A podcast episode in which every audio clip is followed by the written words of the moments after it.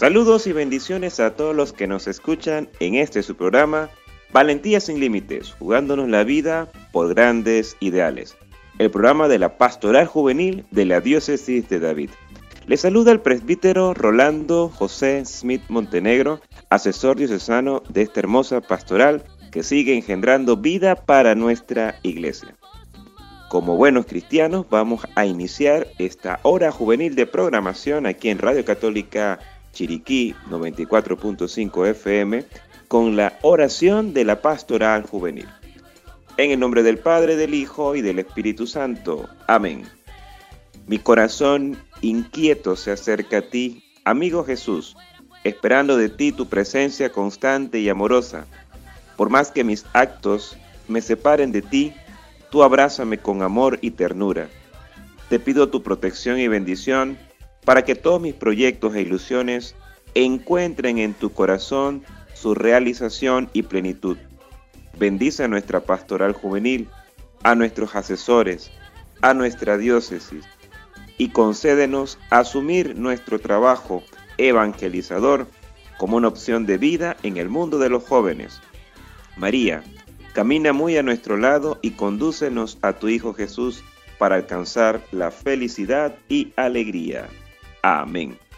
En el nombre del Padre, del Hijo y del Espíritu Santo. Amén. La palabra de Dios es vida, por eso escuchamos el mensaje de Dios, en esta ocasión tomada del Evangelio según San Juan. En aquel tiempo muchos de los judíos que habían ido a casa de Marta y María, al ver que Jesús había resucitado a Lázaro, creyeron en él, pero algunos de entre ellos fueron a ver a los fariseos y les contaron lo que había hecho Jesús. Entonces los sumos sacerdotes y los fariseos convocaron al Sanedrín y decían, ¿qué será bueno hacer? Ese hombre está haciendo muchos prodigios. Si lo dejamos seguir así, todos van a creer en él. Van a venir los romanos y destruirán nuestro templo y nuestra nación. Pero uno de ellos, llamado Caifás, que era sumo sacerdote aquel año, les dijo, Ustedes no saben nada. ¿No comprenden que conviene que un solo hombre muera por el pueblo y no que toda la nación perezca? Sin embargo, esto no lo dijo por sí mismo, sino que siendo sumo sacerdote aquel año, profetizó que Jesús iba a morir por la nación, y no solo por la nación, sino también para congregar en la unidad a los hijos de Dios que estaban dispersos. Por tanto, desde aquel día tomaron la decisión de matarlo. Por esta razón Jesús ya no andaba públicamente entre los judíos, sino que se retiró a la ciudad de Efraín en la región contigua al desierto, y allí se quedó con sus discípulos. Se acercaba la Pascua de los judíos y muchos de las regiones circunvencinas llegaron a Jerusalén antes de la Pascua para purificarse. Buscaban a Jesús en el templo y se decían unos a otros, ¿qué pasará? ¿No irá a venir para la fiesta? Las autoridades judías ya han decidido la muerte de Jesús, pero él en el cenáculo celebrará en su Pascua la liberación de toda la humanidad. Jesús anticipa su muerte en la Eucaristía, la acepta en lo más íntimo y la transforma en un acto de amor. Lo que visto desde el exterior es violencia brutal, la crucifixión, se convierte desde el interior en un acto de amor que se entrega totalmente. Su amor perfecto ha conducido de nuevo al mundo de Dios.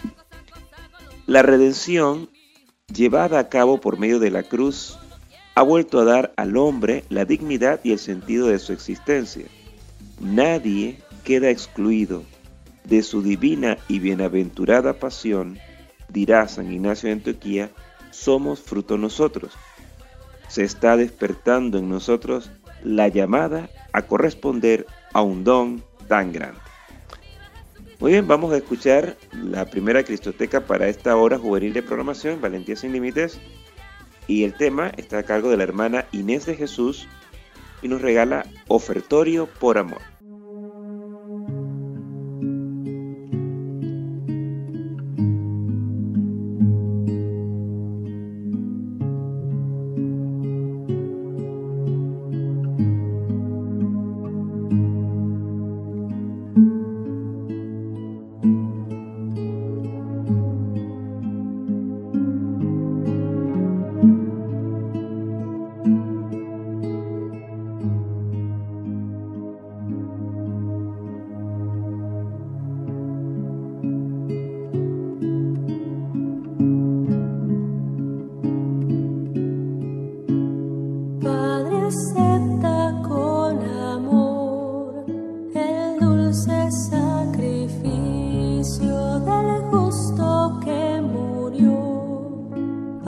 llorando.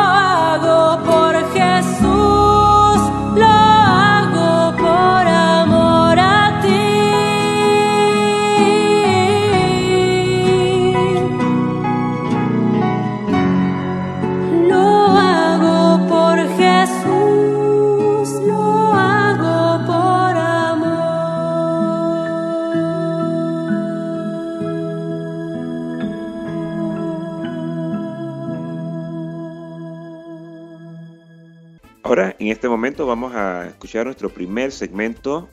Eh, está a cargo de Raúl Almendares y nos regala ¿Qué está pasando? Descubre lo más viral, noticias, tendencias y qué tiene que ver con los jóvenes católicos. Tú lo sabes, te lo contamos en ¿Qué está pasando?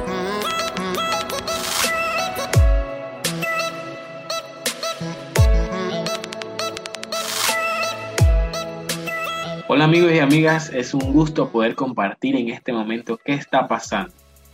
Este espacio estaremos llevando lo que está sucediendo en las redes sociales y conocer cómo esto impacta sobre nosotros los jóvenes. Hoy tocaremos un tema que ya lo estuvimos tocando en el segmento anterior y es las vacunas y un año luego de desde el inicio de la pandemia en nuestro país. Y hoy vamos a contar con un invitado muy especial. Así que esperemos que sea de su agrado y escuchemos todo lo que nos tiene que contar este gran invitado. Iniciamos.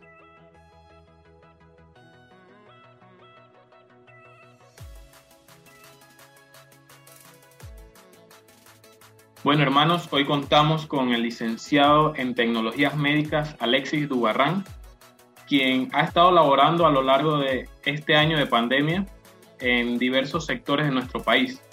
Y bueno, hoy vamos a contar con él y vamos a conocer sus, su día tras día a lo largo de la pandemia. Alexis, bienvenido.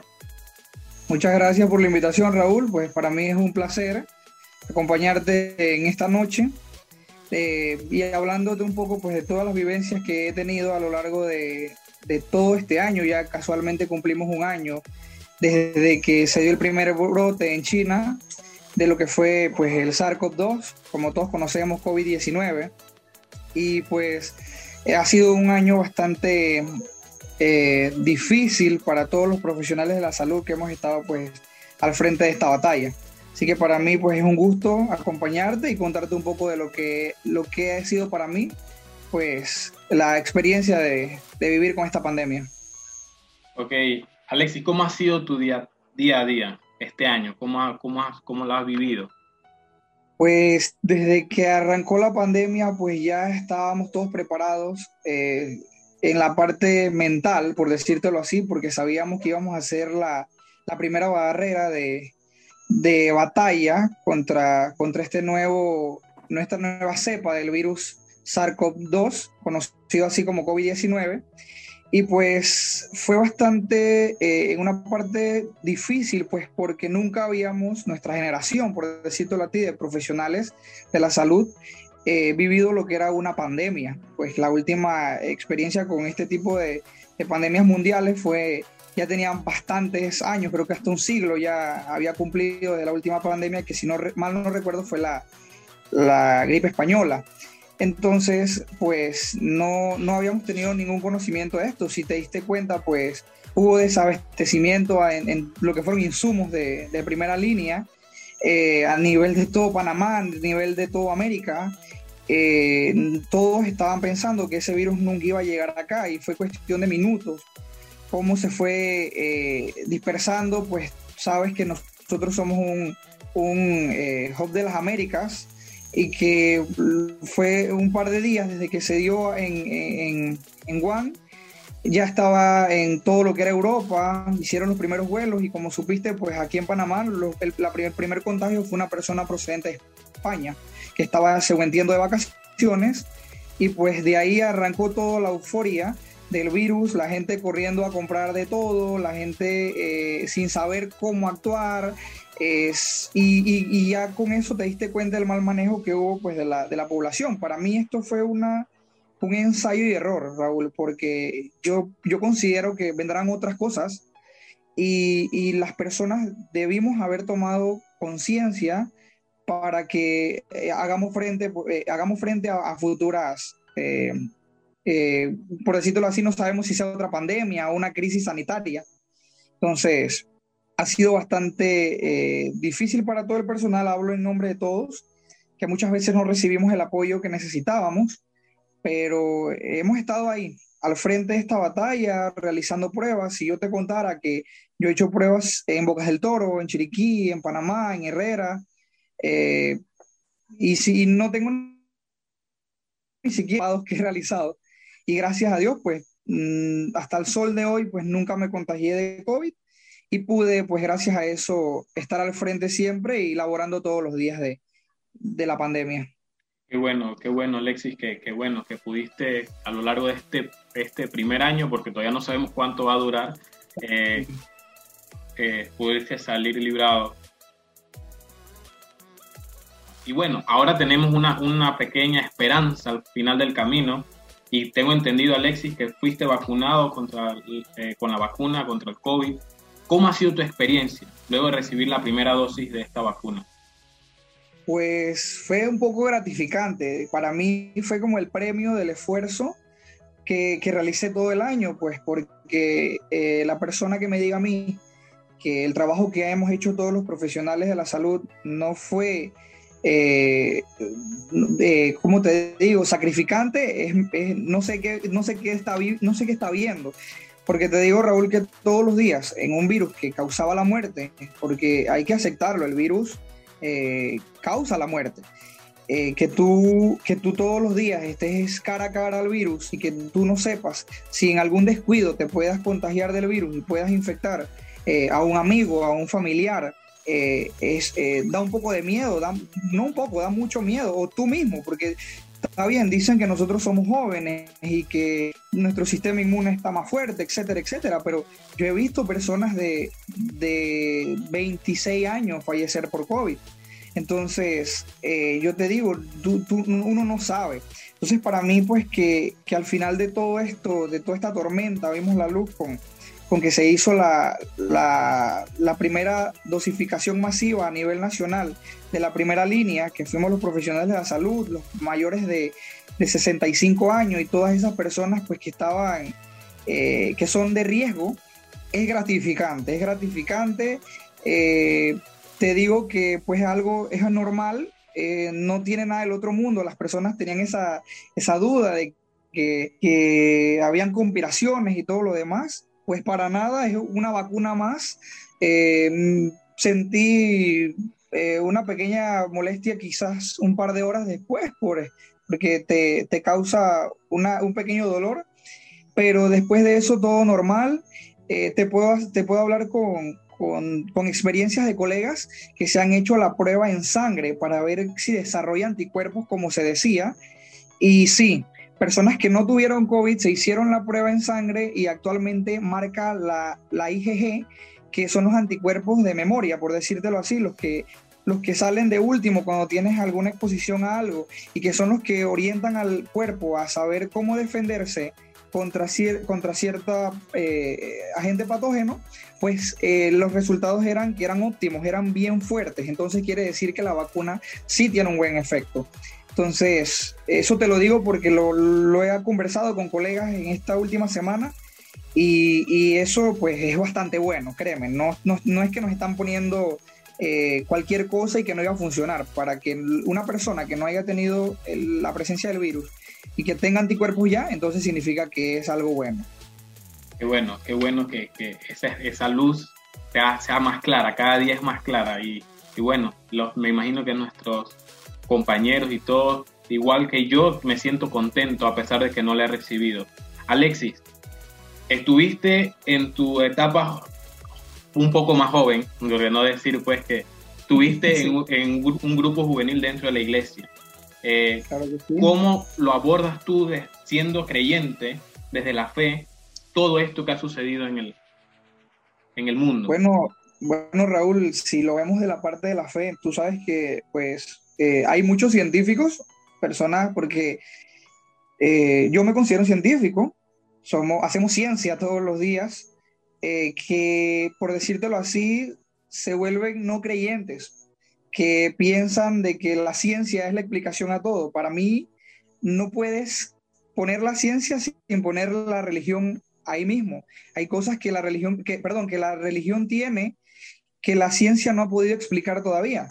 Entonces, si nos ponemos en la parte de la pandemia, eh, la parte creyente mía, eh, estos son señales, señales de que, de que la humanidad estaba un poquito eh, desviada. Tú has visto pues la cantidad de, jóvenes que se han desviado de las, de las directrices de la iglesia. Y más que nada te lo digo, tú también eres de la misma comunidad eh, donde yo soy.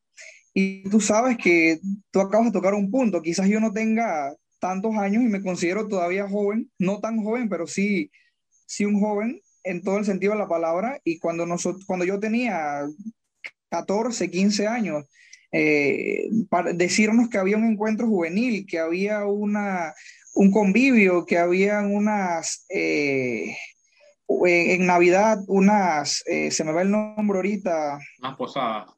Unas posadas. Eso era lo que uno más esperaba. Y hoy en día la juventud ni siquiera le, le, le, interesa eso, están metidos en otro mundo. entonces, yo pienso que esto también, si lo vemos en el punto religioso, pues ha sido un stop para que la humanidad recapacite y vea que, el dinero no lo es todo, que, que, el tiempo es lo más preciado, que al final eh, si, la fe es importante que la tengamos siempre. Eh, te digo, hay personas que, llegaban a mí, pacientes COVID positivos, y me decían, mira, si, si es destino de Dios que, ya me que me esté llamando, pues así sea, y si no, pues que, que me cuide. Y esas personas se mantenían con su fe en su casa tranquilos y luego regresaban tranquilamente. Entonces, para mí la fe es importante, para mí eso es algo que, tenemos que tener todos los días presente.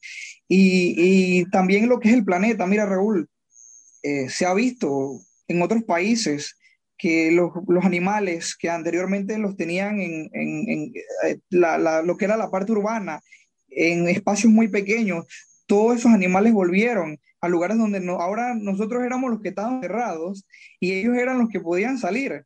Entonces, eh, esto también es importante que la gente tenga conocimiento a eso, que aprovechemos el tiempo. Mira, yo soy fiel creyente de que nosotros tenemos todos un propósito de Dios aquí en la tierra y tenemos un tiempo y no, no debemos estar pensando tanto, debemos más aprovecharlo, vivirlo, disfrutar. Si uno quiere, después de esta pandemia, Dios primero, termine pronto, quieres ir a la playa, anda, disfruta ese día con tu familia, abraza a tu familia, disfruta con tus amigos, eh, ama, porque, porque nosotros estamos prestados en, este, en, este, en esta tierra y tenemos que disfrutar el tiempo que Dios nos, lo, nos los permita.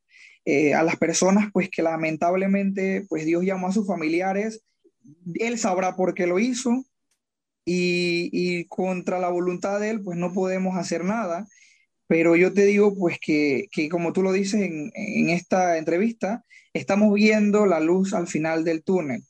Y, y, pues hay que estar siempre en oración y poner siempre pues en disposición de Él todo lo que hagamos siempre. Y bueno, una recomendación que le hagas a todos los jóvenes que nos van a estar escuchando eh, aquí en el podcast, eh, ¿qué recomendación les das? Mira, eh, para mí, nosotros los jóvenes, estuvo en nuestras manos, te lo pongo así esa, de, de, esa perspectiva propia, que, esta, que este COVID, que este virus, pudo haberse no dado de esa manera tan masiva. Y te lo voy a decir porque cuando tú ibas a la playa, eh, la desesperación de los que querían ir más que nada a la playa, como si nunca hubieran ido a la playa, eran jóvenes, los que, los que ansiaban salir y que abrieran discotecas, que abrieran eh, centros de gimnasios, los que querían que abrieran eh, eventos deportivos, todo, eran los jóvenes. Entonces esa, esa, esas ganas de, o esa euforia de volver a esto hacía que muchos de los jóvenes nos reunieran. Y te lo digo, yo a pesar de que era personal de salud, eh, hubieron momentos donde sentía estrés, donde quería reunirme con mis amigos y, nos reuníamos con mascarilla y tomando todas las medidas de, bioseguridad. Y, te lo digo, funcionaron porque de esos grupos pues ninguno nos dio COVID, pero quizás nosotros todos teníamos en mente cómo cuidarnos pero había muchos jóvenes que no sabían y un joven contagiaba a otro y ese joven llegaba a su casa y él contagiaba a su papá, a su mamá que se estuvieran cuidando y al final eso era una cadena. Entonces, mi recomendación para los jóvenes es que no bajen la guardia. A pesar de que nos van a vacunar a todos, la vacuna no causa que no te dé el virus. La vacuna lo que hace es que si te da el virus, te dé de una manera más, más sutil, más suave, que no te lleve a un cuidado intensivo. Pero independientemente a eso, el único que sabe si, si al final, aunque estés vacunado y, y, y, toda tu familia y todo esté vacunado y al final te da el virus y, y te mande a llamar es el de allá arriba. Entonces al final eh, tenemos que tomar las medidas siempre, cuidar a, nuestro, a nuestros adultos mayores, cuidar a nuestros papás, que son las personas pues más vulnerables ahorita, a los niños más pequeños, y como recomendación es esa, no bajar la guardia, no bajar la guardia en ningún momento. Eh, después que volvamos a la vida rutinaria, a nuestras universidades, a colegios y todo, pues creo que hemos aprendido bastante que, que el lavado de manos es muy importante, que utilizar nuestra gel alcoholada todo el tiempo, que si estamos en un espacio, utilizar nuestra mascarilla, nuestro distanciamiento social. Para mí, para todos esos jóvenes que nos están viendo y que pronto, espero, se, se reincorporen ya pues a la vida a la vida de antes, que iban a sus colegios, universidades y todo, pues tomen todas las medidas de distanciamiento social que puedan, traten de, de siempre cargar sus medidas de bioseguridad, su, su, jabón, su gel alcoholada, su mascarilla, todas estas cosas, para que evitemos pues poner en riesgo su salud propia, la de otros y de sus seres queridos. Así es, y lo han escuchado amigos, es una recomendación tanto de la línea de salud y una recomendación que le damos nosotros desde la pastoral juvenil de la diócesis de David. Ha sido un placer hablar contigo en estos pequeños minutos, Alexis. Eh, será hasta la próxima, amigos. Ya saben, eh, nos envían sus recomendaciones en arroba pjuvenildavid y será hasta la próxima en qué está pasando. Hasta luego. Hasta luego, muchas gracias Raúl.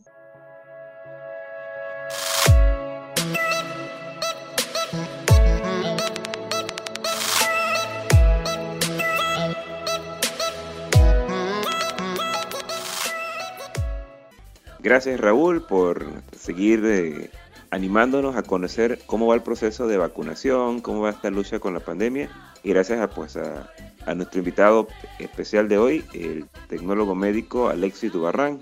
Gracias colega por, por ese aporte también desde la ciencia. Bien, entonces de, del área occidental, de allá de Boquerón, nos vamos a área centro-norte, eh, al área de Hualaca, la parroquia Nuestra Señora de los Ángeles, eh, con nuestra primera invitada.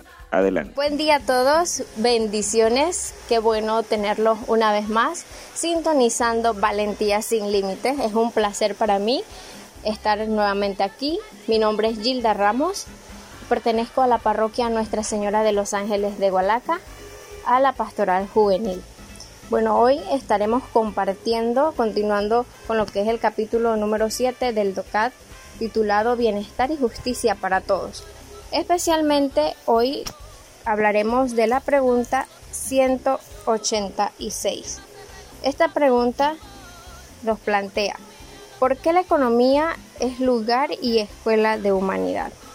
Muy interesante, ¿verdad? A simple vista podríamos decir que no tiene ninguna relación la economía con una escuela de humanidad. Pero escuchen lo que dice el DOCAT. Muchos empleados y empresarios trabajan por encima de sus obligaciones. Lo hacen por su sentido de responsabilidad y por amor a su tarea y a las personas que dependen de sus servicios. Cuando pensamos en esto, nos damos, podemos eh, ejemplificarlo con las personas que trabajan de 8 de la mañana aproximadamente 3 de la tarde. Podría eh, decirlo, eh, algo que, me pasó cuando fui a una de estas instituciones de servicio al cliente. Estaba conversando con, el que me estaba eh, atendiendo y decía, él me expresaba esto de que salen a las 3 de la tarde de su institución sin embargo, en ocasiones se quedan hasta las 4 de la tarde y esto para tener, como dice acá el DOCAT, es por tener ese sentido de responsabilidad y amor a su tarea. Podemos decir que es su vocación y poder de esta manera también ayudar a las personas, en este caso era yo, que necesitaba de ese servicio. Y desde este enfoque podríamos decir que sí, la economía es una escuela de humanidad. ¿Por qué? Porque nos ponemos también en los zapatos del otro y porque dependemos de la otra persona también. Seguimos leyendo lo que dice el DOCAT. Los empresarios no siempre trabajan pendientes de sus beneficios. Las inversiones son con frecuencia un acto de generosidad, pues invertir significa renunciar al consumo inmediato y poner los medios para la creación de empleo. Este es otro de los aspectos también que podemos ver en cuanto a la economía. Muchas veces cuando se invierte X propiedades o, dinero, eh, ese que invierte renuncia a una satisfacción inmediata, por decirlo así. ¿Por qué? Espera algo a largo plazo y este largo plazo también eh, ayuda a otras personas a generar ingresos. Son también cada vez más las personas que trabajan en las llamadas organizaciones sin ánimo de lucro, que persiguen objetivos sociales con un espíritu empresarial. Esto es cierto, podríamos, lo vimos para JMJ, lo vimos para el tiempo que, que ocurrió esto de, los, de las inundaciones aquí en nuestra provincia. Muchas, muchas instituciones, muchas personas eh, de manera voluntaria, de manera altruista, aportaron su granito de, arena para beneficios de otras personas. Y todo esto no podríamos decirlo de que, ay, porque, porque tengo dinero y simplemente pues me sobra y lo voy a dar. No, bueno, tal vez sí pueda pasar eso, pero también dentro de eso lo mueve un espíritu de amor, un, un espíritu de compartir, un espíritu de, de donar y darse a otros también y ayudar de lo poco o mucho que tengo a otros. De esta manera también eh, nos damos cuenta que la economía es una escuela de humanidad, donde se comparte con los demás, donde no me interesa solamente mi bienestar, sino el bienestar del otro, donde ambas partes ganamos. Gracias Gilda por, por esta, este primer aporte eh, para ver la escuela de la humanidad que vivimos en la economía también, como escuela de humanidad. Entonces nos vamos nuevamente hacia el área eh, occidental de nuestra diócesis eh, con nuestro eh, siguiente hermano que nos va a compartir un poco más sobre el DOCA. Buenos días hermanos, yo soy Luis González, pertenezco a la parroquia San Miguel Arcángel en el distrito de Boquerón y doy gracias al sacerdote Rolando Smith por la invitación. En este día me ha correspondido hablar sobre el numeral 187, que trata sobre cuándo trabaja con éxito una empresa. Yo siento que como todo en la vida debe tener un equilibrio, asimismo debe ser el trabajo en una empresa. Tanto el empleado como el empleador deben cumplir con sus responsabilidades. El respeto laboral es un punto muy importante en esta relación, porque se puede dar el caso de que a veces el jefe, por sentirse más importante, excluye las necesidades de los empleados por cumplir con sus propósitos. Cuando la relación empleado y jefe esté en buenas condiciones, la producción laboral va a mejorar. Porque esa buena convivencia fortalece ese lazo laboral entre los empleados y de esta manera el trabajo será más armonioso. No debe haber rivalidades en una empresa porque ésta separa y desune ese equilibrio. Otro de los puntos importantes es que el jefe debe considerarse más como un líder que como un jefe. En muchos casos el jefe solo dice lo que hay que hacer y esto crea conflictos tanto en el trabajo como con los empleados. Es por esto que debe ser más un líder que ayude e impulse los compromisos laborales. Una empresa eh, se debe considerar exitosa cuando entre sus colaboradores existe el trabajo en equipo. El empleo en estos tiempos es muy difícil de conseguir y, es por esto que se debe cuidar de los trabajos, ya que en varias ocasiones las personas son despedidas por, por mal comportamiento. Esto no quiere decir que uno debe dejar todo por el trabajo, sino que uno debe ser productivo en nuestros trabajos teniendo en cuenta que hay que respetar el tiempo con la familia y con Dios. Gracias Luis, eh, esto es muy importante, ¿no? Cómo, cómo equilibrar el éxito eh, empresarial. En esta oportunidad vamos a escuchar nuestra segunda Cristoteca, Gente más que buena, de las siervas, eh, un tema que pues, nos ha sugerido nuestra querida hermana Gilda. Adelante con Gente más que buena.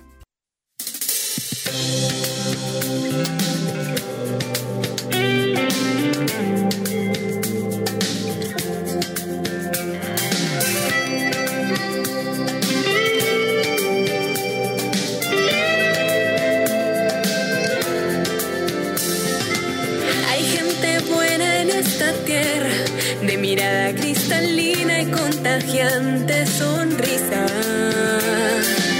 Hay gente buena en esta tierra que se alegra por lo bello de lo que hay en lo pequeño. Hay gente buena. Hay gente buena en esta tierra que ama intensamente aunque tenga sufrimiento. Siembra bondad, donde hay cizaña, pues saltan siempre lo mejor que hay en el otro.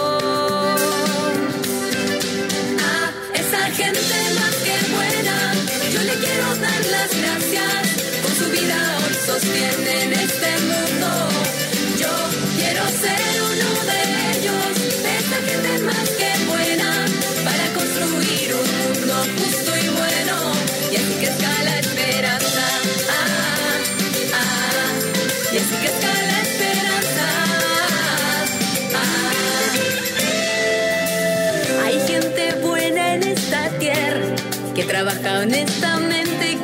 día con esfuerzo. Hay gente buena en esta tierra, con mano abierta lo que tiene da para ayudar al resto. Hay gente buena. Hay gente buena en esta tierra, héroes valientes y aguerridos, ellos son de carne y hueso. No temen arriesgar su vida, con tal de defender al débil e indefenso.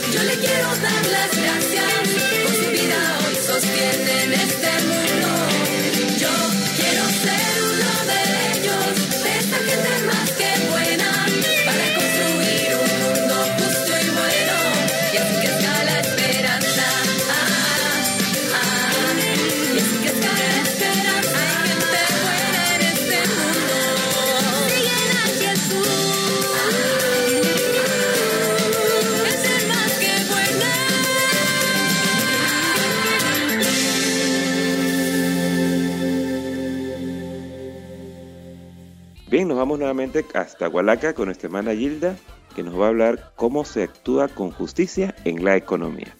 Seguimos compartiendo la pregunta 188 del DOCAT del capítulo número 7. Esta pregunta dice,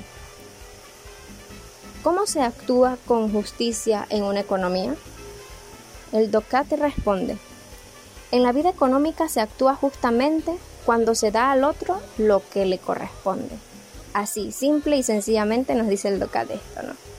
Continúa el DOCAT también diciendo, principalmente se trata del cumplimiento fiel de los contratos.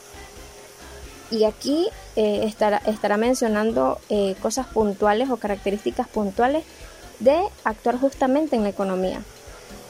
Una de esas es el cumplimiento fiel de los contratos, la otra es respetar los convenios, la número tres es la entrega puntual, la número cuatro correcta entrega de las mercancías y por último el pago en el plazo acordado.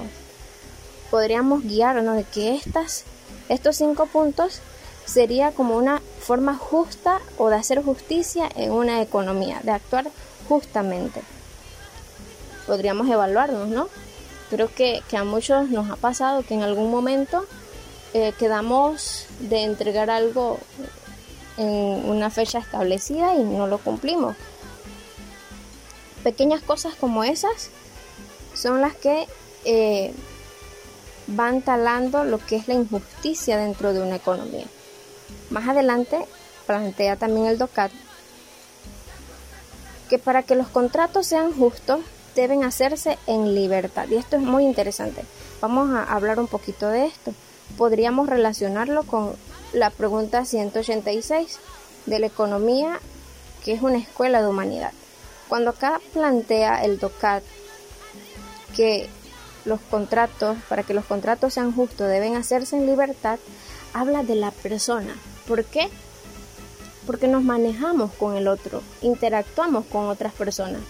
No hacemos contratos con ningún animalito, no, sino con una persona y esa persona debemos tener en cuenta que tiene su dignidad y tiene su libertad.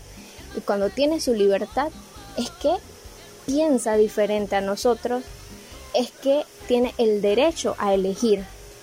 Y para actuar justamente no podemos eh, no podemos meterle miedo, meter cizaña, no podemos eh, ser prepotentes o imponer al otro lo que nosotros queremos, nuestras propias condiciones, sino que tenemos que tener en cuenta la idea, el pensamiento, el querer de esa otra persona.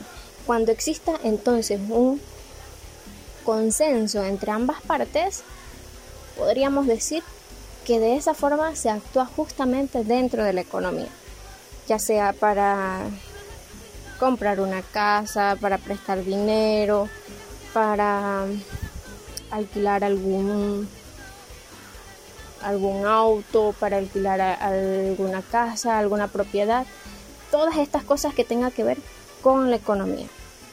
De esta forma, el DOCAT, el DOCAT perdón, nos, nos plantea cómo actuar justamente en una economía. Continúo por acá y les comparto un pensamiento de Chiara Lubitsch en 1943. Ella dijo, a diferencia de la economía consumista basada en una cultura del tener, la economía de comunión es la economía del dar. Es decir, que no solamente nos interesa el tener, el que yo gane, sino el que gane también la otra parte. Y esa es una economía de comunión. Gracias Gilda, nos vamos nuevamente entonces con nuestro hermano Luis hasta la parroquia San Miguel Arcángel, eh, que nos va a hablar sobre el, cómo eh, eh, se designa un precio justo para vivir dignamente con la actividad que, que se desarrolla empresarialmente. En el numeral 189 se nos realiza la siguiente pregunta. ¿Qué es un precio justo? Un precio justo es el que permite al productor o comerciante vivir dignamente con su actividad, a la vez que permite que el bien o servicio pueda estar al alcance del consumidor. Las estafas cada vez son más elaboradas y es muy fácil caer en estas. Hay que ser muy cuidadosos con las estafas porque es una nueva modalidad para robar. La justicia es uno de los mandatos impuestos por Dios y la justicia la debemos manifestar con la inclusión de un precio justo. Hay otros casos que pueden afectar al precio justo y este es la falta de información a la hora de vender un producto. Porque si porque en sí un producto puede tener dicho valor, pero la calidad del producto hace disminuir su precio. No se puede vender un producto de buena calidad al mismo precio que uno de menor calidad. Una empresa que tenga precios adecuados al producto y a su calidad será una empresa reconocida, ya que las personas buscan mucho empresas que venden productos de buena calidad y a precios justos.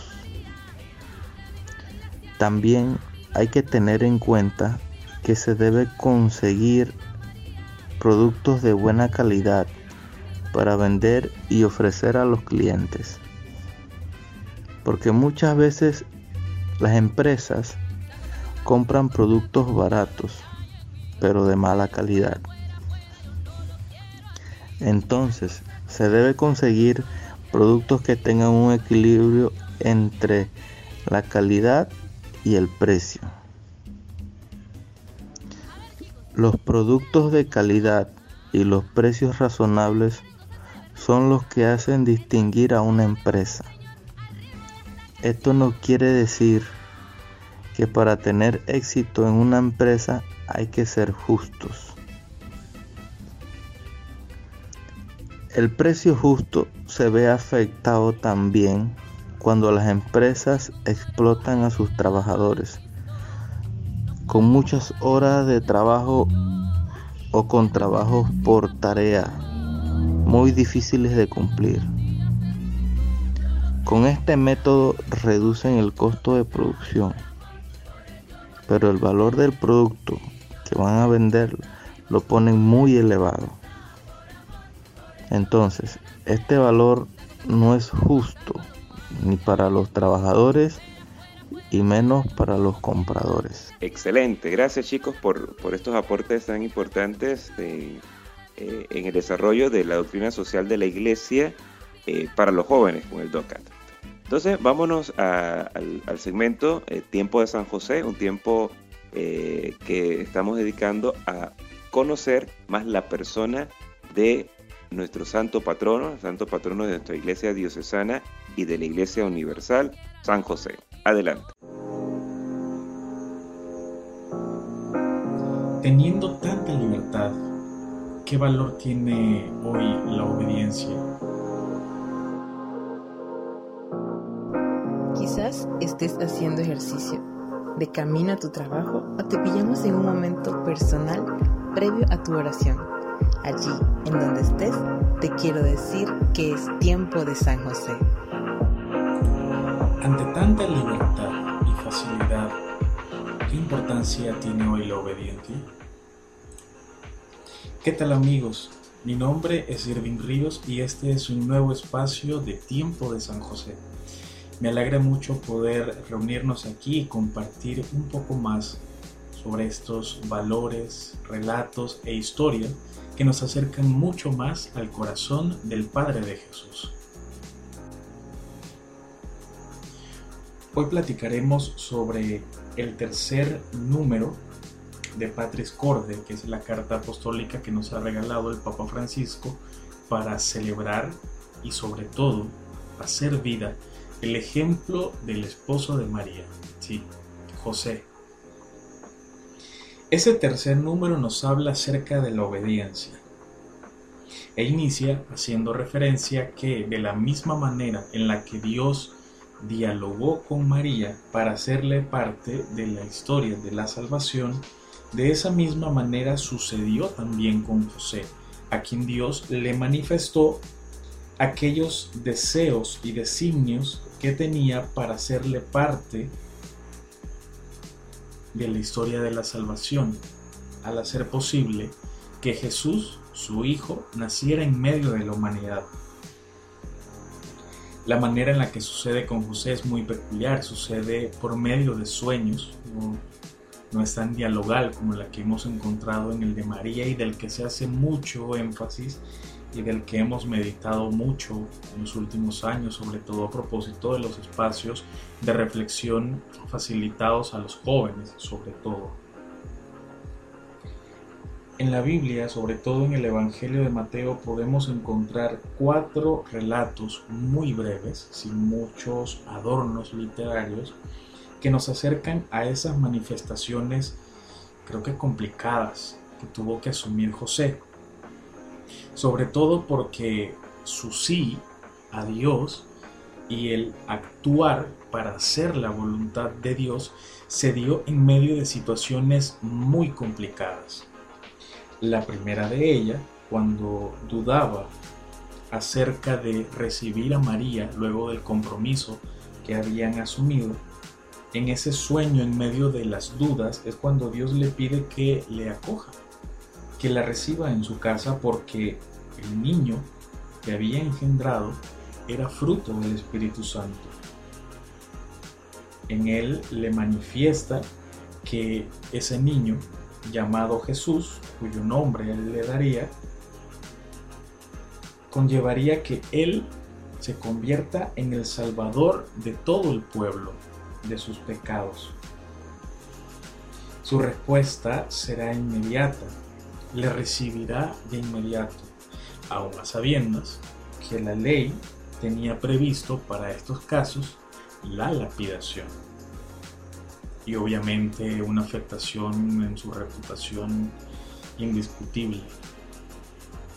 Luego sabemos que este relato les llevará hasta Belén. ¿Por qué? Por la orden política del censo emitido por los romanos, debían acercarse a la comunidad de la que era originario eh, la cabeza de cada familia. Y al llegar a Belén entonces María cumple la fecha de parto y al estar allí surge otra gran dificultad, el que Herodes, el rey en ese tiempo, quisiera matar a aquel que los sabios de Oriente buscaban como rey de los judíos. Y nuevamente otro sueño. Allí entonces José se levanta, toma al niño y a su madre y marchan hacia Egipto.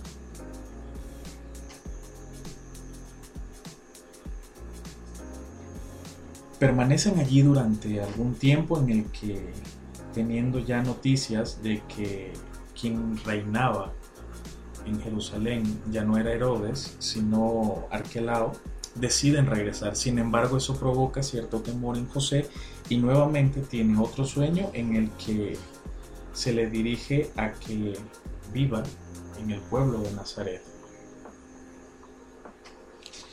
Cada una de las decisiones que asumió José conllevaron grandes riesgos. ¿Nosotros seríamos capaces de asumirlo con esa misma obediencia? Creo que una de esas grandes lecciones que Jesús y por tanto nosotros también podemos tomar del ejemplo de José es el obedecer esa voz de Dios que hay dentro de nosotros, que se manifiesta dentro de nosotros.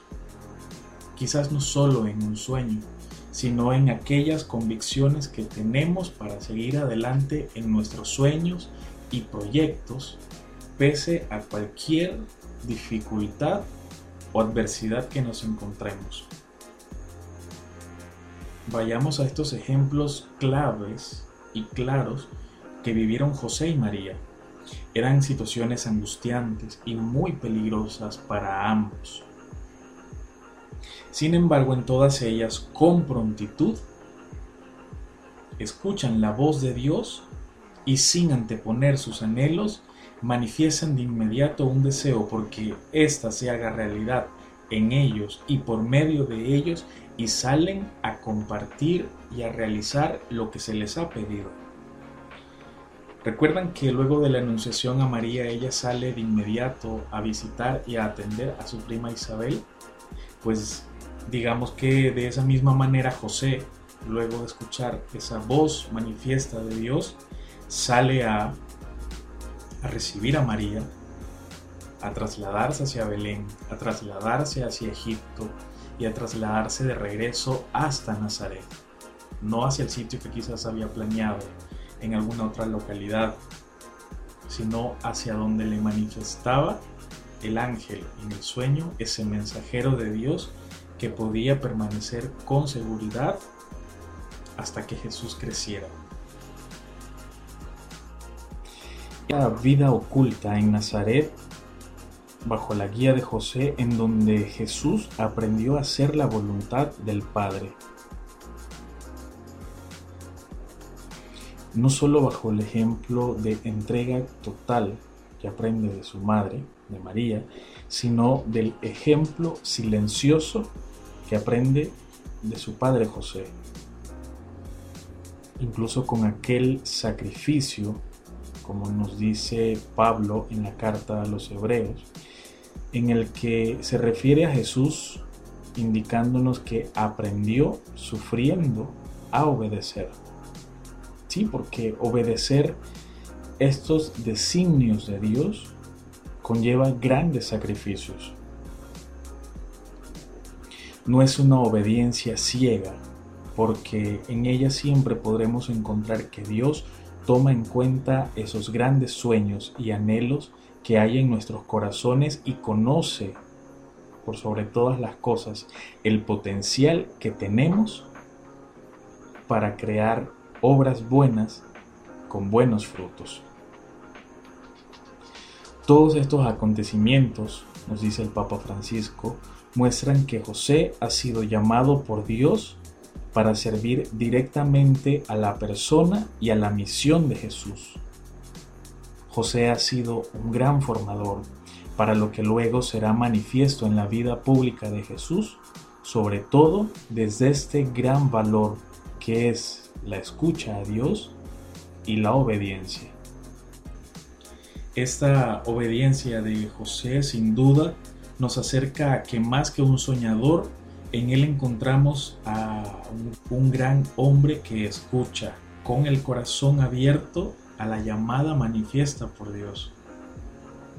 Eso nos hace mantenernos convencidos de que a pesar de las situaciones que vamos viviendo, vamos haciendo un camino de acuerdo al querer de Dios. Y si damos cada paso convencidos de que Él nos guía y que Él nos acompaña, lograremos tener frutos de alegría, de seguridad y confianza plena en su palabra. Ciertamente hoy hay muchas otras voces que se nos manifiestan en cualquier medio en el que estemos conviviendo. Sin embargo, lo importante es saber lo que escuchamos, discernirlo y actuar con prontitud. Te dejo solamente una pregunta hoy. ¿Tú con qué sueñas? ¿Y qué voces escuchas para atenderlas con prontitud? Mi nombre es Irving Ríos, del equipo de comunicaciones de la Pastoral Juvenil en la Diócesis de David te invito a que nos sigas en nuestras redes sociales, arroba pjuvenildavid y arroba diócesis de David y que allí nos dejes tus comentarios sobre estos espacios que compartimos contigo por medio de este podcast. Nos encontramos en otro nuevo momento de Tiempo de San José. Hasta la próxima.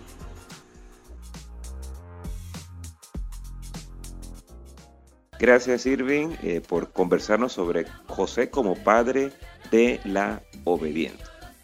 Muy bien, aquí aprovechamos para saludar a todas las personas que siempre están en sintonía eh, de este programa Valentía sin Límites, jugándonos la vida por grandes ideales.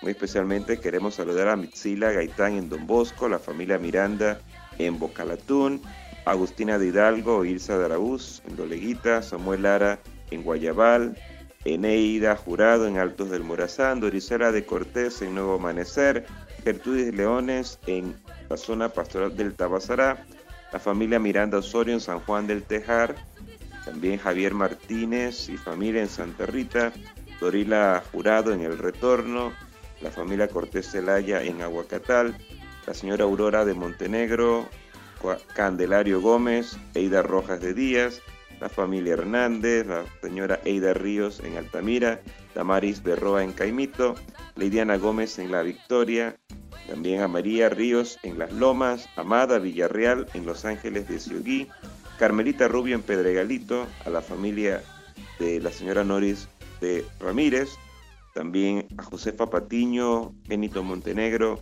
Carmelita Guerra y Laritza Martínez, Lorena Suira, Aura Pinzón, Genaro Saldaña y familia, Noris y Guillermo Guerra, la familia Moreno Castillo, la familia Ortega Cubilla, la familia Vilma Cáceres, Sabina Cabrera, Cristina Castillo de Ávila, la familia Saldaña en Las Monjas, Esther Ureña de Morales, familia García Díaz y también Isa Maritza Miranda, hasta el portal de las Margaritas. Muchas gracias a todos por, por escucharnos en este, eh, esta emisión del programa Valentía sin Límites. Eh, esperemos que haya sido total agrado y que podamos seguir aprendiendo mucho más en cada compartir que tenemos. Recuerden que también pueden escuchar estos programas en podcast. Solo basta que entren a su plataforma eh, de audio favorita eh, y allí ponen Pastoral Juvenil David y encontrarán la serie de programas del TOCA. Muchas bendiciones para todos y si Dios nos lo permite estaremos la próxima semana aquí en su programa Valentía sin Límites, jugándonos la vida por grandes ideales.